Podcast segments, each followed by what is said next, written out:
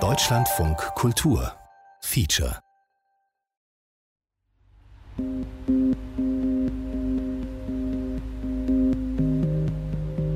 Vorerst letzte Mail. Liebe Freundinnen und Freunde, meine Gefühle und Bedürfnisse nehmen gerade einen besonderen Platz ein in meinem Leben. Seit zehn Tagen weiß ich, dass in meinem Körper ein Prostatakrebs auch an Orten Platz genommen hat, an denen er mir schon jetzt einiges Ungemach verursacht. So gehe ich morgen früh in die Uniklinik, um mich einer ausgedehnten Wirbelsäulen-OP zu unterziehen, um nicht querschnittsgelähmt zu werden. Insofern werde ich zumindest in nächster Zeit nicht, vielleicht aber auch nie mehr GFK-Kurse anbieten und auch diesen Verteiler stilllegen. Wenn ihr wissen wollt, wie es um mich steht und wie ich mit meiner Krankheit umgehe, könnt ihr diesen Blog lesen. Die Vorstellung, eines Tages sterben zu müssen, ist für mich unerträglich. Solange ich denken kann, liegt sie wie ein schwerer Schatten auf mir. Ich habe große Angst vor Krankheiten. Abschiede fallen mir schwer. Die Mail von Felix muss ich erst einmal zur Seite legen. Vor einem Jahr habe ich gerade eine Freundin durch Krebs verloren. Eine Freundin von mir hat gesagt, wir haben alle Leichen im Keller, um die wir uns kümmern müssen. Und solange man gesund ist, kann man die Leichen im Keller lassen und macht die Kellertür zu und gut ist. Wenn man in so einer Situation ist wie ich, dann muss man in den Keller runtergehen und schauen, was da ist, wenn man irgendwie in Frieden und in Würde sterben will.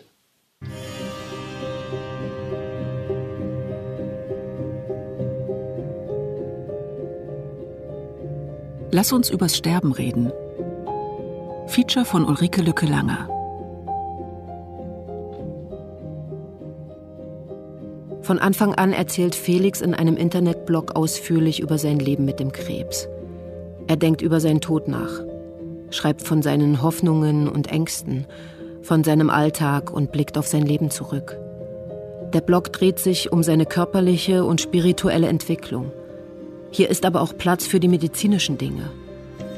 Felix fühlt sich dadurch entlastet. Er muss nun nicht alles aufs Neue erzählen, wenn er Freunde und Bekannte trifft.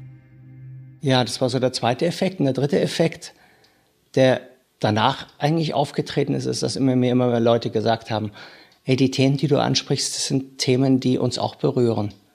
Wir sind zwar nicht in derselben krassen Situation, wie du jetzt gerade bist, Felix, aber wir wissen ganz genau, dass wir uns mit Tod und Sterben und Krankheit äh, und Sinn des Lebens irgendwie eigentlich mehr auseinandersetzen sollten, als wir es tun.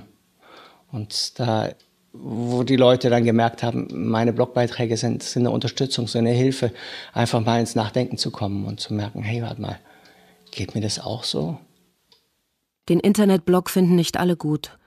Von einzelnen Freunden und Familienmitgliedern kommen Vorbehalte gegen dieses sich in der Öffentlichkeit entblättern. Mir hilft der Blog an Felix Weg teilzuhaben und gleichzeitig in sicherem Abstand zu bleiben. Ich brauche sehr viel Zeit, bis ich den Mut finde, ihn zu fragen, ob er mit mir reden möchte und ob ich diese Gespräche aufzeichnen darf. Ich bin unsicher, ob ich ihm das zumuten kann. Vor allem aber weiß ich nicht, ob ich es aushalten werde. Felix freimütiger und reflektierter Umgang mit seiner Situation beunruhigt mich und zieht mich gleichzeitig an. Bei einem unserer ersten Gespräche fragt er, wie lange ich mit ihm die Aufnahmen machen werde seine Vermutung bis zum Ende lasse ich unbeantwortet im Raum stehen. So weit reicht meine Vorstellungskraft noch nicht. Die Diagnose. Felix ist 48 Jahre alt. Er arbeitet als Wissenschaftler in der Nachhaltigkeitsforschung am Leipziger Umweltforschungszentrum und als Trainer für gewaltfreie Kommunikation. Schon seit einem Jahr geht es ihm körperlich nicht gut. Also ich habe den Krebs gemerkt. Also Prostatakrebs habe ich nie an der Prostata gemerkt, also nicht am verminderten Urinfluss oder sonst irgendwas. Da gab es schon was, aber das habe ich nicht bemerkt, nicht ernst genommen, sondern Rückenschmerzen. Ja, die Diagnose war natürlich ein Schock. Also gar keine Frage. Mein kleiner Bruder, der plötzlich so schwer krank ist, was nicht erwartet war und der eigentlich sich auf sehr natürliche Weise immer um seine Gesundheit gekümmert hat. Das heißt, der Vegetarier ist, der, der sehr viel Meditation betrieben hat, sehr viel Ökologie, sehr viel ja, Bio-Nahrung, sehr viel Granosakraltherapie. Das heißt, eigentlich war ja zu erwarten, dass er da gesünder ist. Felix Bruder Hans lebt mit seiner Familie in Brasilien, in Rio de Janeiro. Ich treffe ihn bei einem seiner Deutschlandbesuche in Felix Garten. Ich bin zwei Jahre älter, also damals war ich 50. Ich habe das nicht so, eben auch mein Tod nicht, nicht vor Augen gehabt, sondern er war weit weg. Und das ist damit sicher für mich auch in die Nähe gerückt. Das heißt, ein Schock für ihn, Schock, ja, die Angst, meinen Bruder zu verlieren, meinen kleinen Bruder mit seiner ganzen Familie, die gerade erst am, die noch am Wachsen war. Kleinste Sohn noch gar nicht auf der Welt. Ja.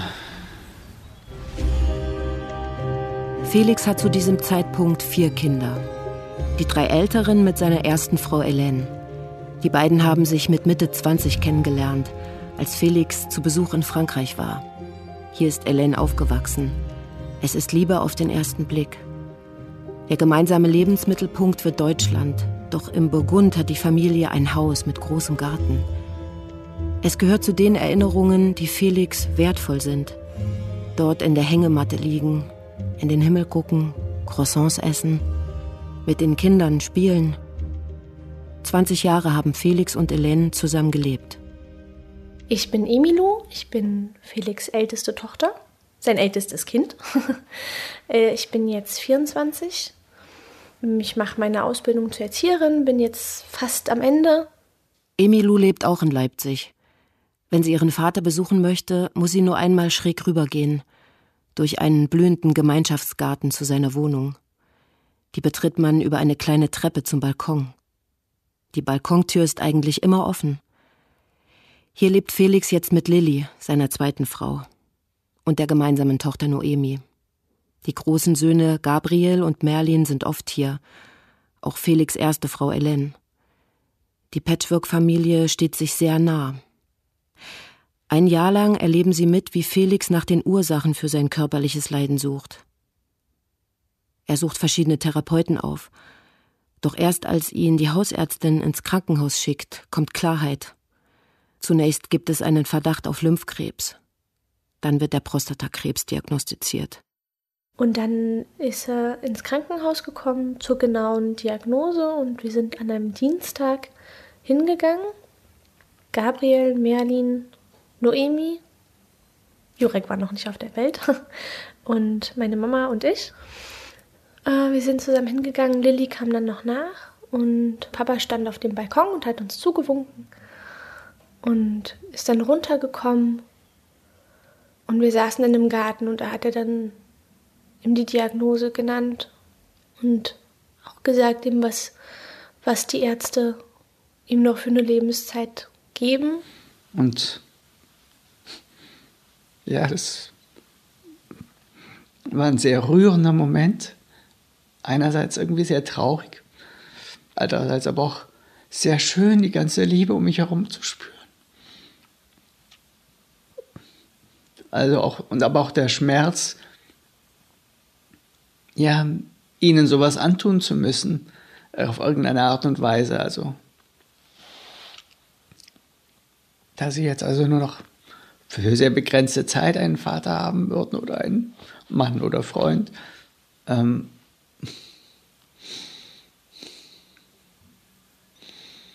und gleichzeitig war es schön, die Gemeinschaft zu spüren zwischen uns allen. Und Noemi hat es noch nicht ganz verstanden, natürlich zu dem Zeitpunkt. Die hat gesehen, der Papa ist krank und hat auch gesehen, wir weinen alle und sind ganz traurig.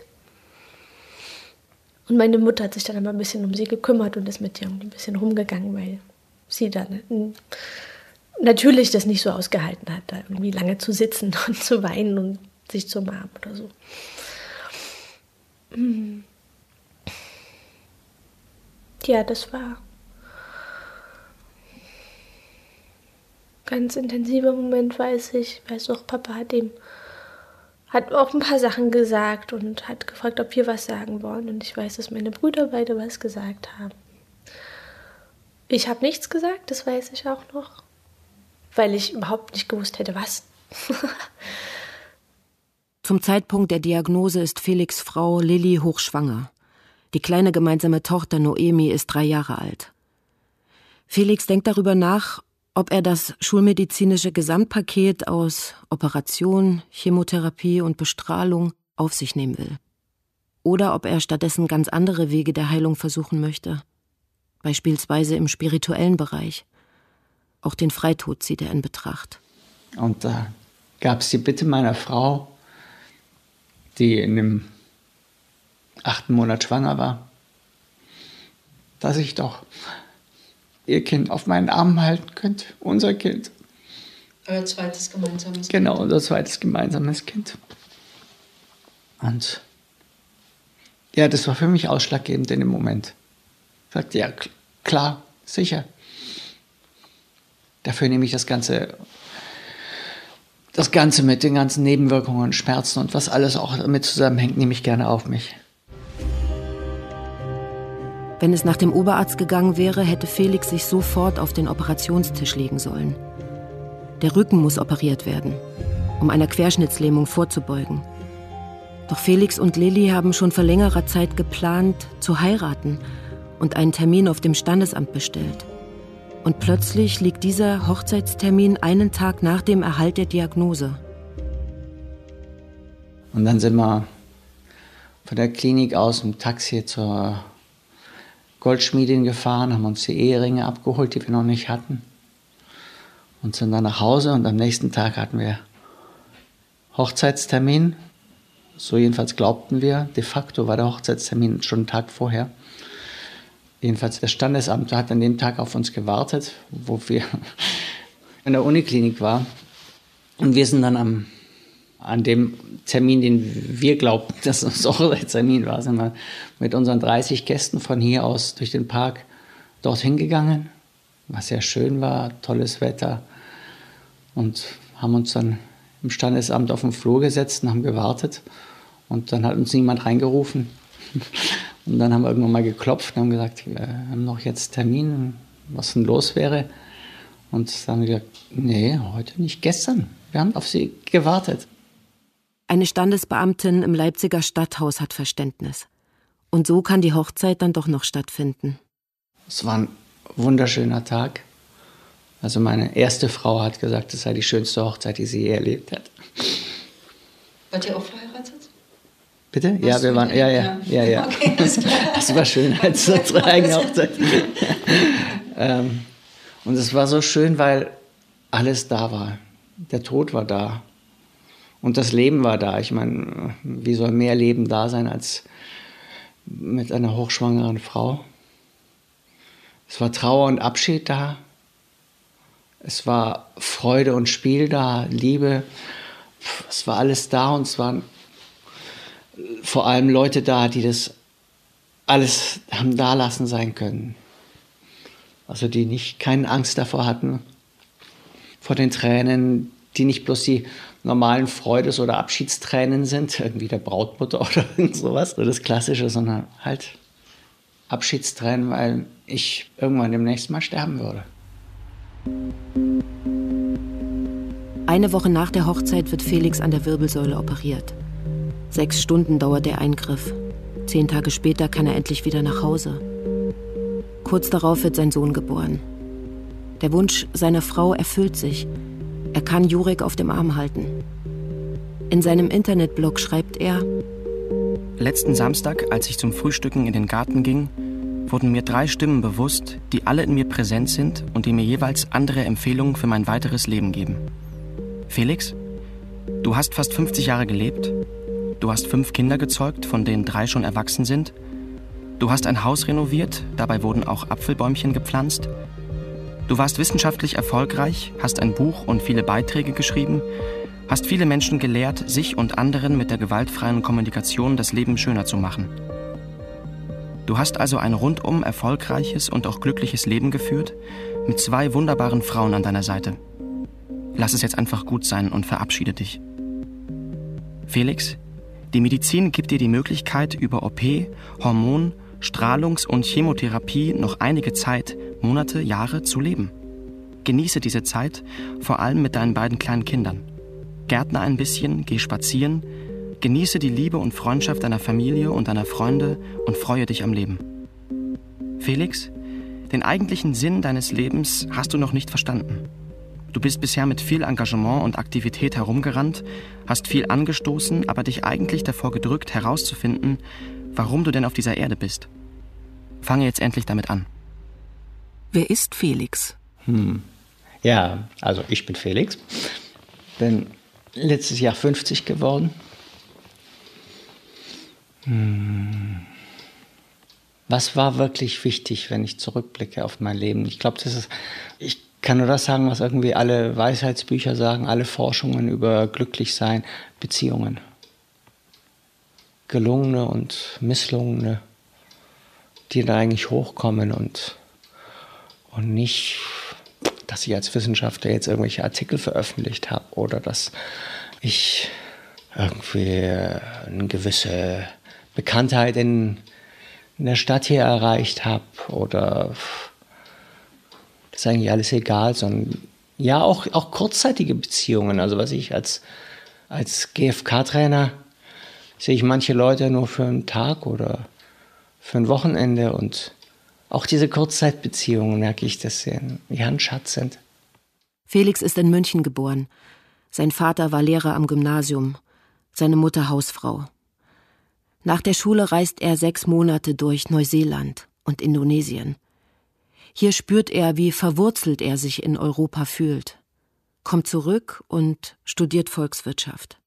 Und war relativ schnell klar, dass sich mein Studium eigentlich um Nachhaltigkeit dreht, noch bevor ich diesen Begriff wirklich aktiv benutzt habe. Also angefangen habe ich mit irgendwie, dass ich mich sehr stark für Entwicklungszusammenarbeit interessiert habe, deswegen auch Lateinamerika. Und dann kam der Naturaspekt, der ökologische Aspekt immer mehr hinein.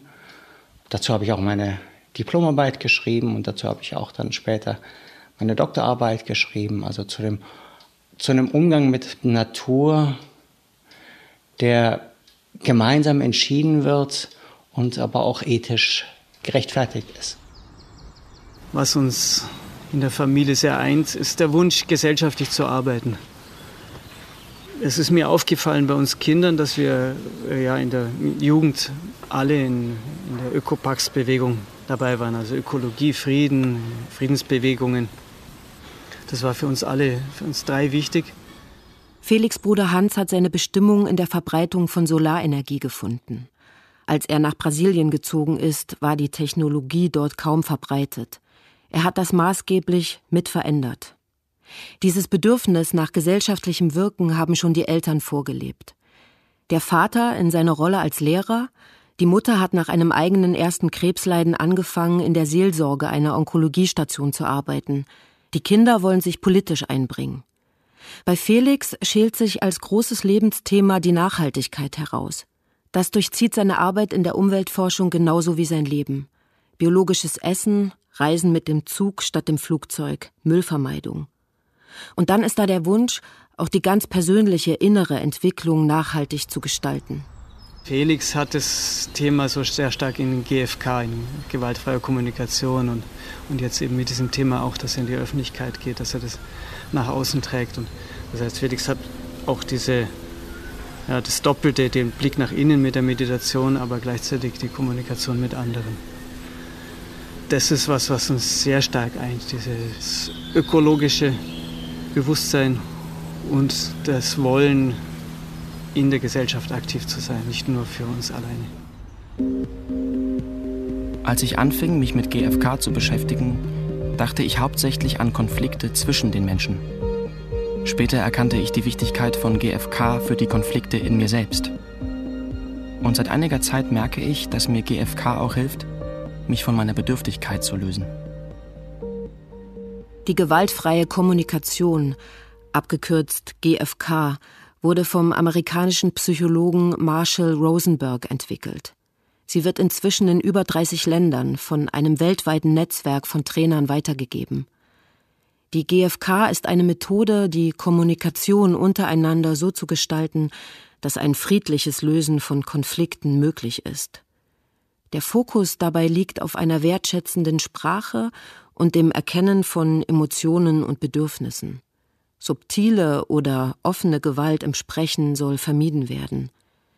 Felix hat diese Arbeit vor mehr als 20 Jahren kennengelernt, war begeistert davon und hat sie nach Leipzig getragen. Und ich habe gemerkt, dass mir das so wichtig ist, dass ich das gerne weitergeben möchte. Habe dann die ersten Trainer hierher eingeladen, denen ich dann assistiert habe, damit die so Einführungen geben. Und irgendwann habe ich gemerkt, auch das traue ich mir auch alleine zu, das kann ich auch alleine machen. Und ja, habe dann meine Arbeitszeit auch als Wissenschaftler reduziert, weil ich gemerkt habe, es bringt mir so viel, diese Kurse in der gewaltfreien Kommunikation zu geben, dass ich dann auch gerne auf Arbeitszeit verzichte als Wissenschaftler, auch wenn ich mich das, auch wenn ich das spannend fand und mich das erfüllt hat. Ich habe Felix in vielen GFK-Kursen erlebt. Das erste, woran ich mich erinnere, ist, wie viel wir in diesen Seminaren gelacht haben. Viele Tränen geflossen sind auch. Felix ist mit großer Leichtigkeit und Esprit ans Werk gegangen. Er hat es immer wieder geschafft, allem Raum zu geben, was die Teilnehmenden mitgebracht haben. Freude und Hoffnung, Trauer und Schmerz. Ich bin einfach einen Weg gegangen und von dem Weg möchte ich was erzählen. Und das ist eigentlich auch das, was, was sich jetzt mit meiner Krankheit durchzieht.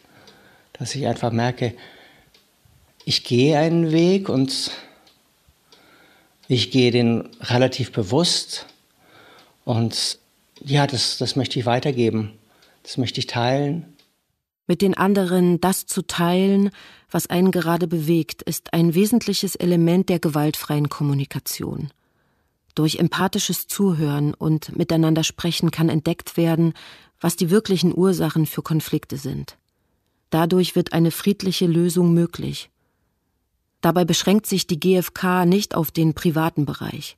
Auch in politischen oder sozialen Konfliktsituationen wird sie angewendet. Für Felix ist diese Arbeit ein Weg, etwas mehr Frieden in die Welt zu bringen. Und nach diesem Frieden sehnt er sich in dieser Zeit seiner Krankheit sehr, auch in der Familie. Reden übers Sterben. Es ist Frühling und ich bin wieder bei Felix zu Besuch. Er ist schmaler geworden und wirkt zerbrechlicher als sonst. Ich habe mich erstaunlich schnell daran gewöhnt, Felix in seinem schwer kranken körperlichen Zustand zu sehen. Ich versuche so normal wie möglich damit umzugehen, obwohl es mir manchmal das Herz zerreißt. Es gibt eine Stimme in mir, die sagt, ich muss stark bleiben und Zuversicht ausstrahlen. Und wenn es nur die Zuversicht ist, die verspricht, ich begleite dich, soweit du magst. Was ist gerade los bei mir? Ich bin immer mehr konfrontiert mit meiner Unfähigkeit, was zu tun. Also meine linke Hand ist einfach so wie taub das kann man sich so vorstellen, wie wenn man permanent so feine Lederhandschuhe anhätte. Das heißt, man merkt schon, wenn man irgendwas Grobes zugreift, aber eben, ich merke nicht, welcher Stoff unter meinem Finger ist. Und ob ich das, was ich jetzt zu greifen hoffe, wie mein Reißverschluss, ob ich den jetzt auch wirklich erwische oder nicht. Und ich verliere immer mal wieder Sachen raus aus der Hand. Auch die rechte Hand bereitet Felix zunehmend Probleme. Bisher hat er sich stark über das Tätigsein definiert. Tätigsein für sich, für andere, für die Umwelt, das geht jetzt nicht mehr. Trotzdem wirkt er recht aufgeräumt heute. Mir ist noch was eingefallen zu deiner, ich glaube, es war die letzte Frage, wie das so war direkt nach der Diagnose. Und da habe ich gedacht, vielleicht nimmst du Bezug darauf, dass oft gesagt wird, dass die Leute erstmal mit Rebellion reagieren so warum ich und warum die anderen nicht und das ist ungerecht und, und so weiter und so fort. Und wo ich bei mir festgestellt habe, nee, so eine Rebellion gab es nicht. Es gab schon mal so Fantasien, so, ja, schon sowas wie, warum habe ich den Krebs, ich bin doch so ein Guter und äh, könnte doch eigentlich auch die, die Frau, da, die da vorne über den Markt geht, äh, haben, die sieht links nicht so gut aus wie ich. also, äh, aber das waren nur so, so Sekundenhirngespinste. Aber nie ernsthaft, dass ich das, den Krebs als Ungerechtigkeit empfunden habe. Wir haben inzwischen ein paar kleine Rituale für meine fast wöchentlichen Besuche entwickelt. Seit eineinhalb Monaten begleite ich Felix jetzt. Die Rituale helfen mir, meine Unsicherheit zu überwinden. So weiß ich, dass Felix am liebsten im Schaukelstuhl sitzt, weil er dann seine Schmerzen besser aushalten kann. Meist ziehen wir uns ins Wohnzimmer zurück, wo wir Ruhe haben. Ich baue das Mikrofon auf, wir schwatzen schon ein bisschen. Ich freue mich immer, wenn Felix scherzt, wir miteinander lachen. Dann erzählt er zunächst davon, was in den letzten Tagen so passiert ist. Später stelle ich meine Fragen. Die letzten zwei Wochen war ich viel in Krankenhäusern fiel mir nicht ganz leicht, dem zuzustimmen. Eben aus der Angst heraus, okay, jetzt muss ich dann im Krankenhaus bleiben für immer und sterbe dann dort. Ähm, zum Glück war ich der Begleiter von meiner ältesten Tochter, sodass ich nicht alleine war. Das hat mir sehr gut getan. Einfach, ja, die Geborgenheit, die tat mir sehr gut. Im Krankenhaus wird die Schmerztherapie für Felix neu eingestellt. Er bekommt jetzt Morphiumpflaster, die seine Schmerzen stark lindern. Heute wirkt er auf mich viel leichter und entspannter als in den Wochen zuvor. Ein guter Moment vielleicht, um das Unaussprechliche anzugehen. Hm, habe ich Angst davor, ich habe Ehrfurcht. Ich. Es ist natürlich Trauer damit verbunden, weil ich all das aufgebe, was mir jetzt bekannt ist.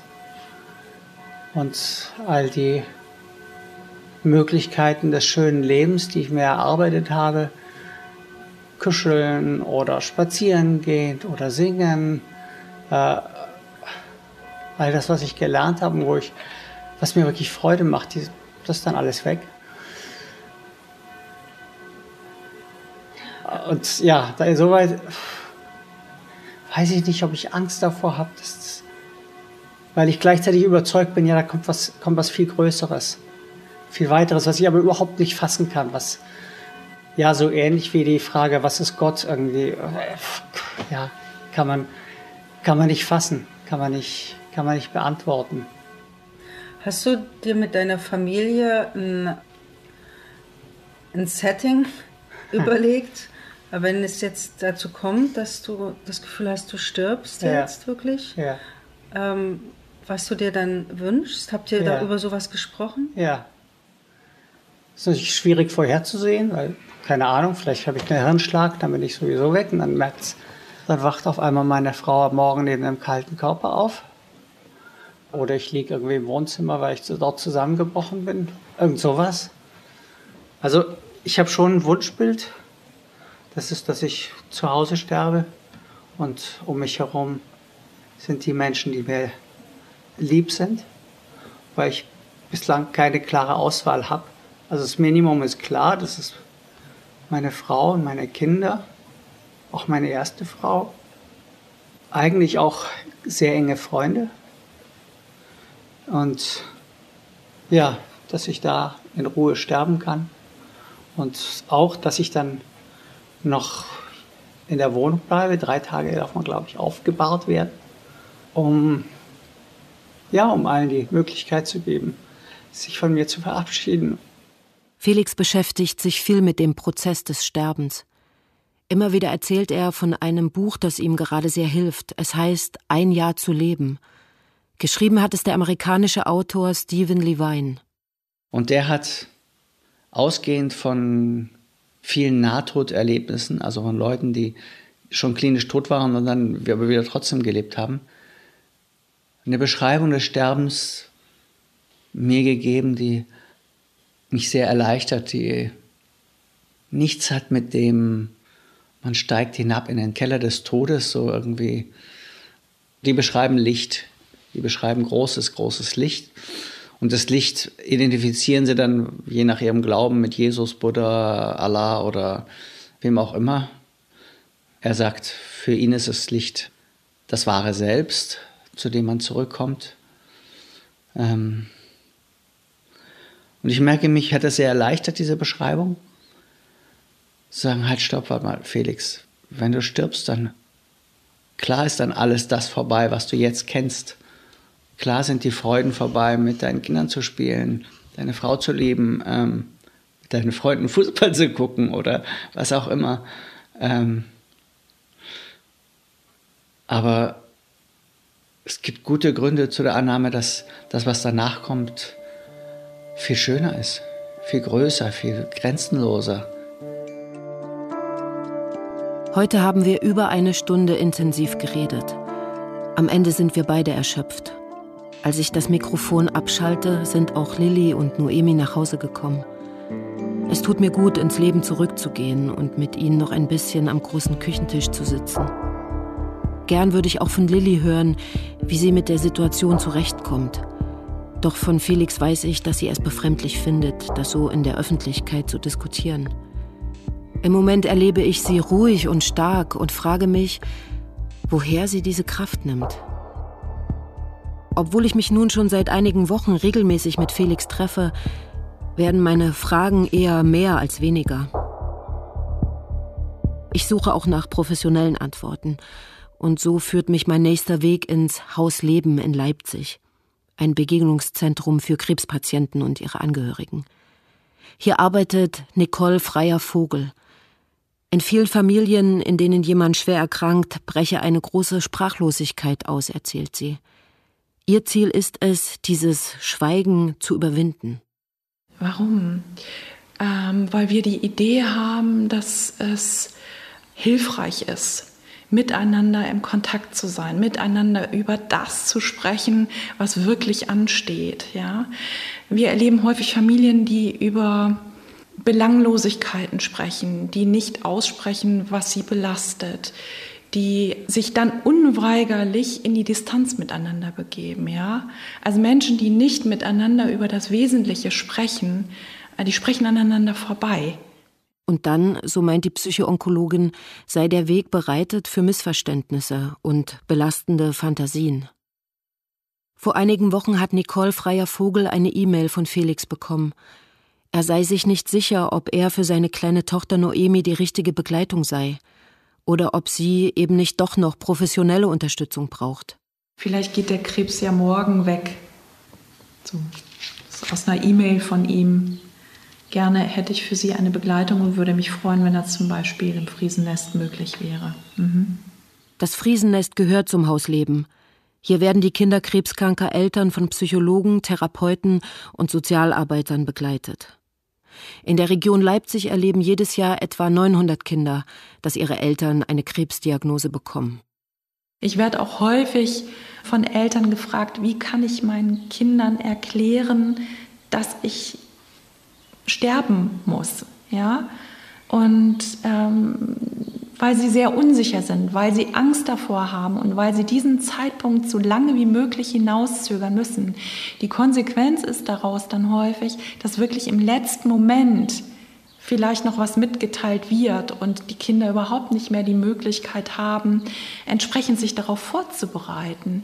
Bei Felix und seiner Familie war eine offene Kommunikation eben auch über den Stand der Erkrankung da sodass Noemi die Möglichkeit hatte, ja, nachzufragen, wie was gemeint ist, ja, oder sich damit auseinanderzusetzen im Atelier, in Bildern oder wie auch immer.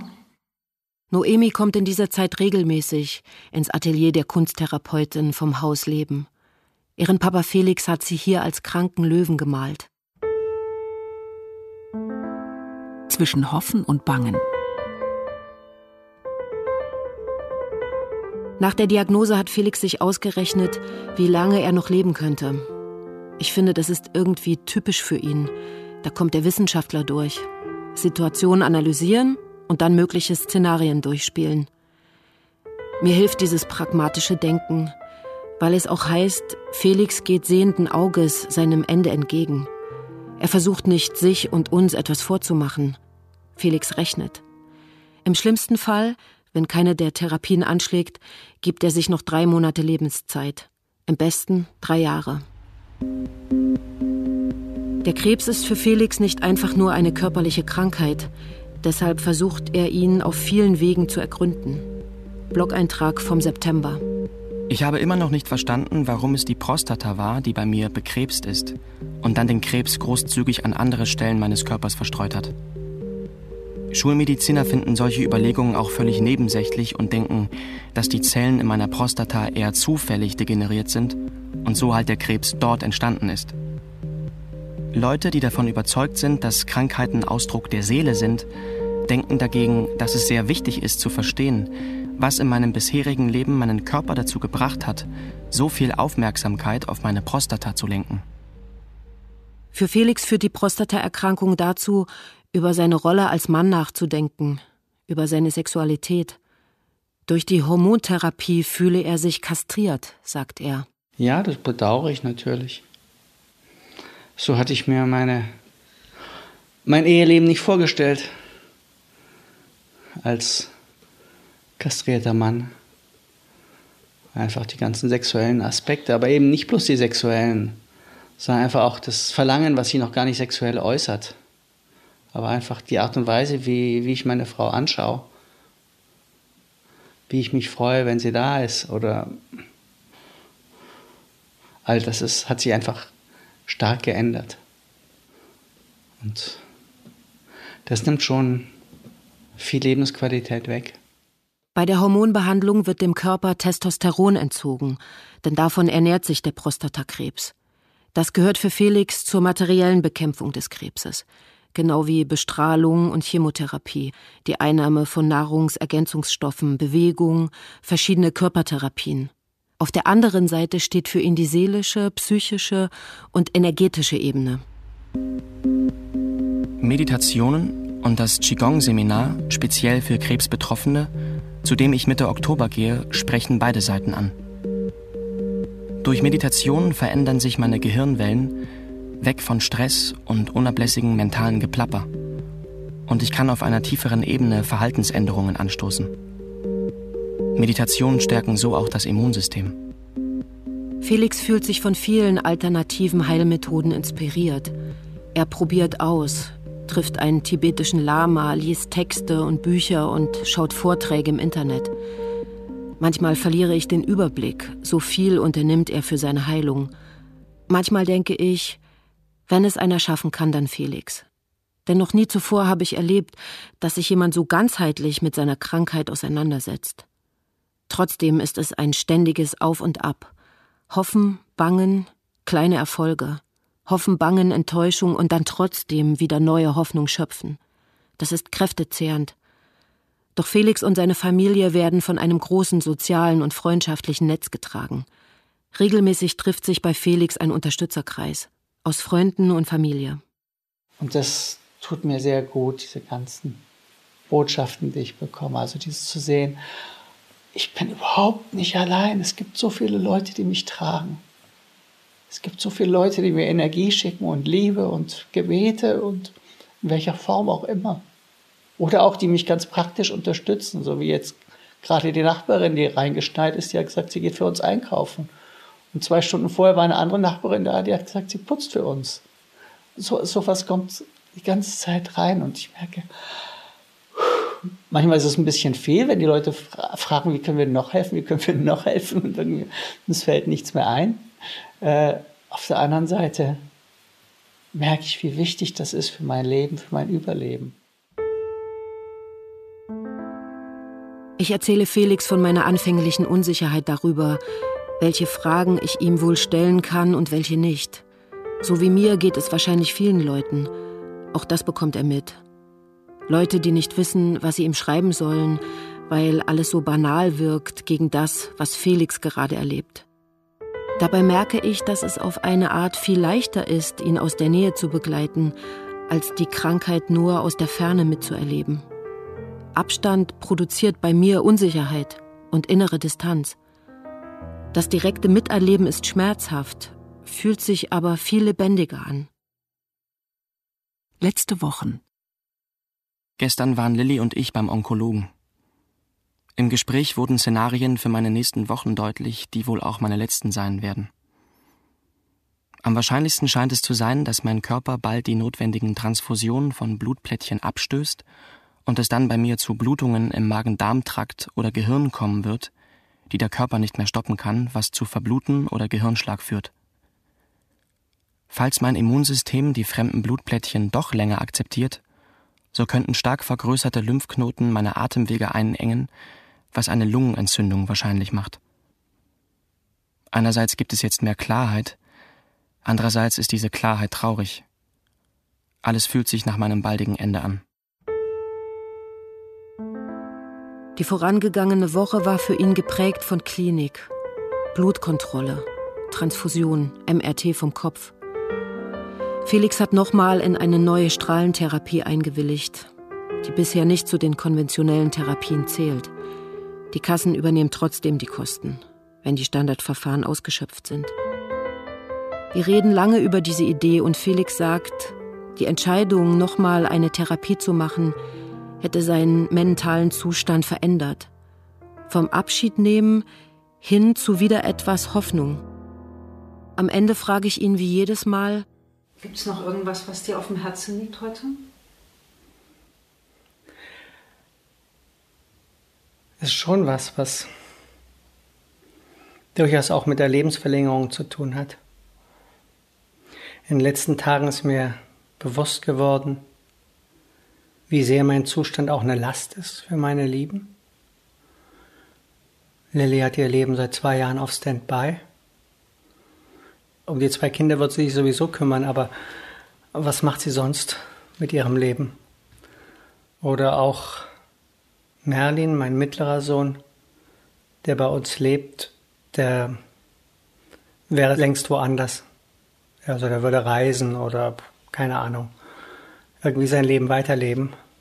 Oder auch meine älteste Tochter, die relativ viel hier ist oder die Kinder mal nimmt, wo es einfach auch klar ist, das nimmt sehr viel Raum ein in ihrem Leben. Oder auch Martin, der einmal die Woche im Prinzip da ist, ein paar Stunden, obwohl er auch andere Sachen durchaus zu tun hätte. Oder Tom genauso. Also es sind einfach viele Menschen, die ihr Leben danach ausrichten, wo ich mir schon vorstelle, dass es auch eine Befreiung wäre, wenn ich sterben würde. Eine Erleichterung. Und da merke ich, das ist mir irgendwie bewusst geworden und das wirft so einen Schatten auf dieses, ja, ich mache eine neue Therapie und wow und kann ich noch länger leben und sowas. Sondern auch zu schauen, ja, es was, was gebe ich den anderen? Also wie, wie kann ich sein, dass, so dass sie wirklich sagen können, ja, das ist, das ist gut, dass Papa oder Felix noch länger gelebt hat.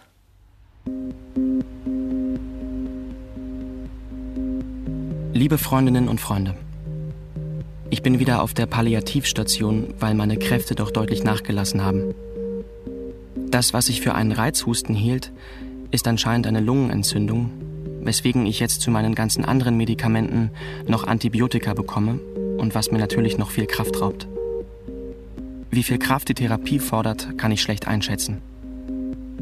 Wie lange ich noch im Krankenhaus bleibe, weiß ich auch nicht. Wahrscheinlich muss erst einmal die Lungenentzündung unter Kontrolle sein. Eure liebevollen Gedanken unterstützen mich weiterhin. Wann der nächste Unterstützerkreis stattfindet, weiß ich noch nicht. Viele liebe Grüße, euer Felix. Der letzte Tag. Wenn ich jetzt so von, von jetzt drauf schaue, mit dem Wissen, dass er dann stirbt, ähm, war der Besuch irgendwie schon anders als andere Besuche. Also zum einen hatte ich irgendwie für ihn und für mich extra Essen gekocht und hatte mich nochmal schick angezogen und so. Und es war irgendwie ja schon eher so wie so ein kleines Fest nochmal zusammen. Also gut zu essen und so eine gelöste, freudige Stimmung auch. Und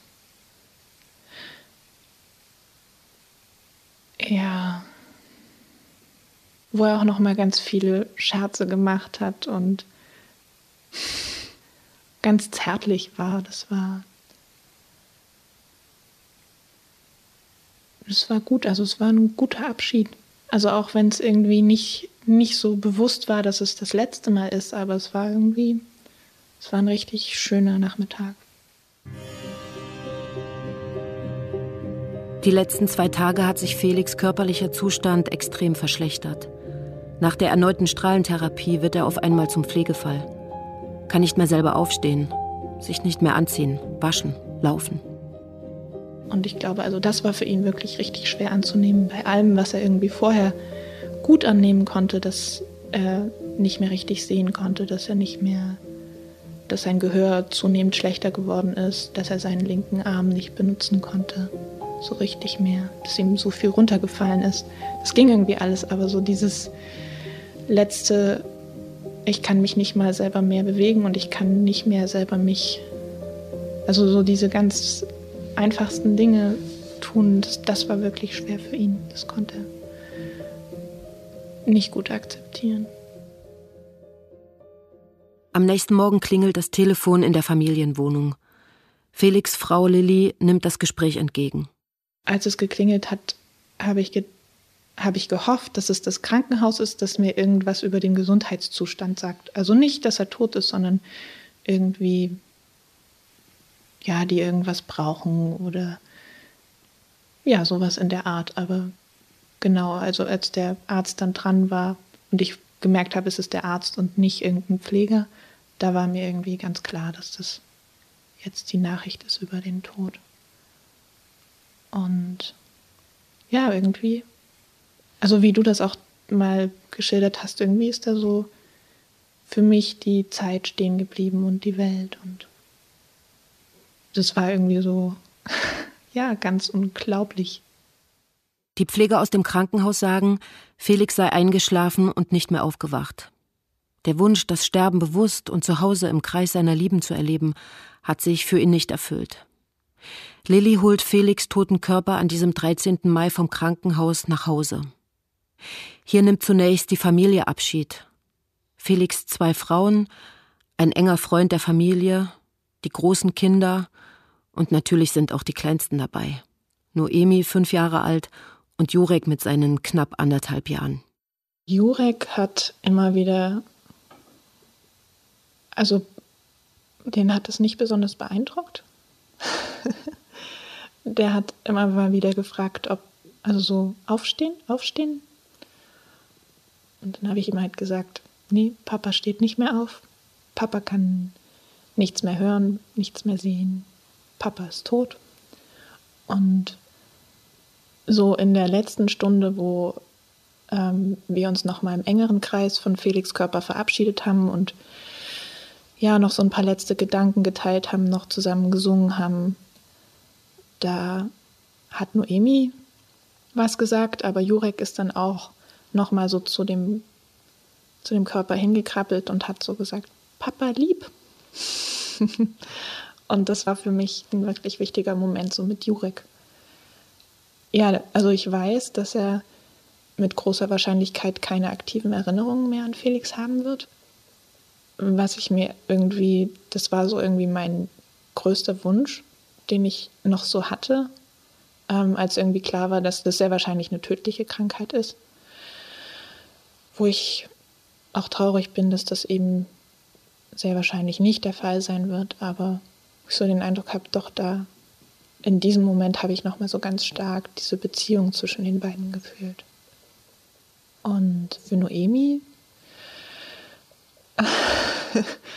also Noemi ist jetzt fünf und ja, die kriegt schon mit, was ist, aber sie hat auch eine gewisse Vorstellung, was das bedeutet und erzählt auch davon, spricht viel davon, erzählt es anderen Leuten. Und so ja, hat aber irgendwie schon die Vorstellung, dass Felix noch nicht so ganz weg ist.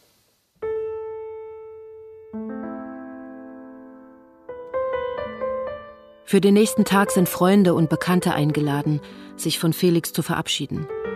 Es ist einer der Tage, mit denen dieser heiße lange Sommer beginnt. Der Himmel ist blau, es ist warm. Ich gehe an diesem Montag auch zu Lilly und Felix. Mich umfängt hier eine friedliche, liebevolle Atmosphäre. Ich spüre auch einen Hauch Erleichterung in der Luft. Felix hat es geschafft.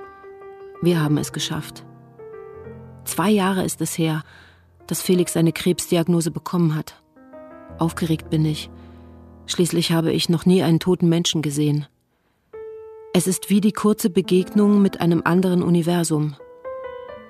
Ich bitte Lilly, mich in Felix Zimmer zu begleiten. Wenigstens für die ersten Minuten. Felix liegt hier in der Mitte auf einer großen Matte. mit einem bunten indischen Tuch. Er hat ein schönes Hemd an und Blumen in den gefalteten Händen. Das ganze Zimmer ist voll Kerzen und Blumen. Es war gut, ihn nochmal zu sehen, denke ich. Das hat für mich, auch ich habe den Körper berührt, das war ganz, ganz spannend. Diese Kälte ähm, zu spüren und auch die, wie sage ich denn, Konsistenz des Körpers ist ganz anders, ganz schwer erklärbar, aber es ist ganz groß und es hat aber für mich ganz klar gemacht, das ist nicht mehr mein Papa. Das ist die Hülle. Aber das, was mein Papa ausmacht, das, das ist nicht mehr hier greifbar. Ich bleibe eine halbe Stunde bei Felix, schaue mir die Fotoalben an, die hier liegen, und versuche, diesen toten Körper zu studieren. Die blasgelbe, kühle Haut, der friedliche Gesichtsausdruck. Auch ich sehe so deutlich, dass die Seele schon weitergezogen ist und dass wir hier nur noch die Hülle vor uns haben. Das ist also der Tod, denke ich. Am Abend muss Felix Körper abgeholt werden. Es ist zu heiß, um ihn noch länger hier liegen zu lassen. Erinnert sich Emilou. Und dann am Montagabend, ähm, nachdem dann die letzten quasi gegangen sind, oder wir sie rausgeschmissen haben, hinaus äh, gebeten haben, sage ich mal, haben wir als Familie nochmal Abschied genommen und das war das war auch sehr schön und es war auch schön, weil eben am Anfang waren eben nur wir Kinder da und Lilly und meine Mutter und Lillys Eltern. Und dann kamen letztendlich doch noch ein paar Nachbarn dazu.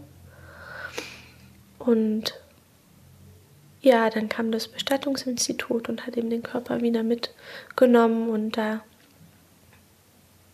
hatten wir die Möglichkeit mitzumachen, also den Körper mit rüberzuheben auf, auf, diese, auf diese Bahre.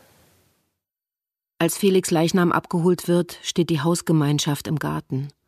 Gemeinsam schauen sie zu, wie die Bahre rausgetragen wird. Einige legen ein paar Blumen darauf. Eine Mail von Lilly. Liebe Freundinnen, liebe Freunde, liebe Familie, liebe Bekannte und liebe Unbekannte. Unsere tiefe Trauer um den Verlust von Felix ist groß wie ein Meer. Er fehlt uns.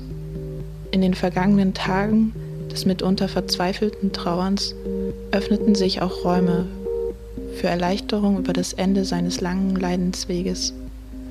Erleichterung über die Klarheit, die Felix fand und den Frieden, in dem er starb. Wir sind glücklich über jeden Tag, den wir gemeinsam mit ihm verbringen konnten, und wir werden Felix immer erinnern als wunderbaren Mann, Vater, Bruder und Freund.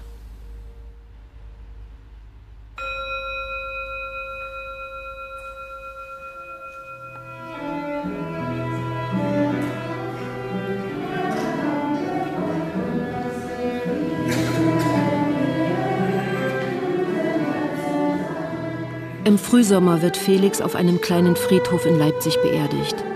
Weit über 100 Menschen nehmen Abschied. Seine Familie, Freunde und Bekannte. Neben Felix bunt bemaltem Holzsarg steht ein riesiger Strauß Feldblumen. Musik klingt durch den sonnigen Tag.